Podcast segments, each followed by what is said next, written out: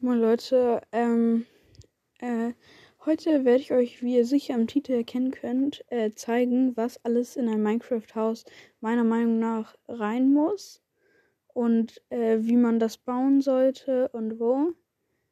Ähm, und ja. Zuerst fangen wir mit dem Anfang an. Erstmal solltet ihr euch einen geeigneten Platz ähm, heraussuchen, äh, beispielsweise an einem Wald oder noch am ähm, Fluss oder ähm, nicht auf einer Insel auf jeden Fall, wenn ihr in Überleben seid. Ähm, am besten an einem Wald ähm, und noch gelegen, möglichst an einem Dorf. Und wenn ihr die Welt länger spielen wollt, auch an einem Pillager Outpost. Dann solltet ihr euch überlegen, ähm, aus welchem Material ihr es bauen wollt. Ähm, beispielsweise, ob ihr es aus Holz oder aus Stein oder aus, ähm, wenn ihr besser seid oder schon länger diese Welt spielt, ähm, aus zum Beispiel ähm, Eisenblöcken oder so. Ja, ähm, das müsst ihr euch dann auch aussuchen und dann müsst ihr die entsprechende Stelle, wo ihr sozusagen eure euer Haus bauen wollt, äh, äh, Terraform, also den Boden glatt machen, so dass ihr dort ein Haus bauen könnt. Ähm, davor müsst ihr euch auch noch überlegt haben, wie viele Stockwerke soll es haben und ob es eher in die funktionalen Gründe reingehen sollte oder eher in die gut aussehenden Gründe. Wenn ihr das dann getan habt, äh, solltet ihr das Haus anfangen zu bauen. Dabei immer beachten, dass kein Creeper bei euch in der Nähe ist. Und ich würde euch raten, immer wenn Nacht ist, schlafen zu gehen, weil Phantome oder so können schon ziemlich nerven, wenn man dann gerade das Dach baut oder so. Und dann muss man sich wieder hochbauen. Und das kann ziemlich nervig sein. Wenn ihr jetzt das Haus fertig gebaut habt, würde ich mich um die Raumeinteilung kümmern.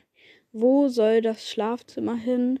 Wo sollen die, äh, die Truhen, das Truhenlager hin?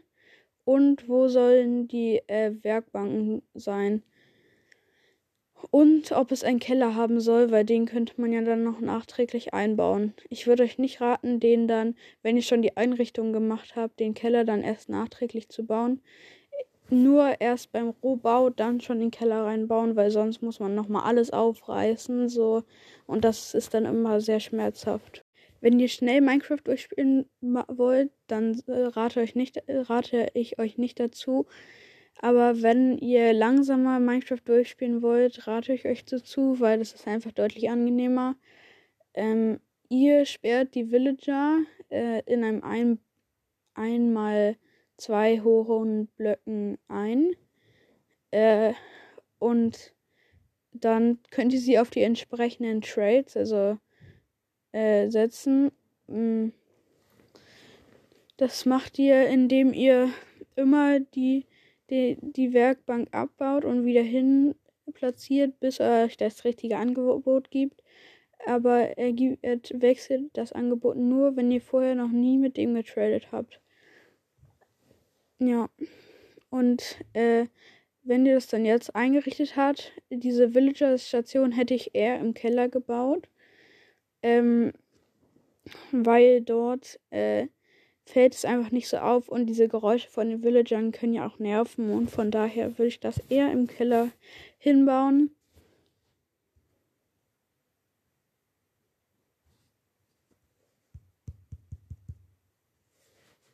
Wenn ihr jetzt alles eingerichtet habt, so wie es euch gefällt, seid ihr eigentlich fertig mit eurem Haus.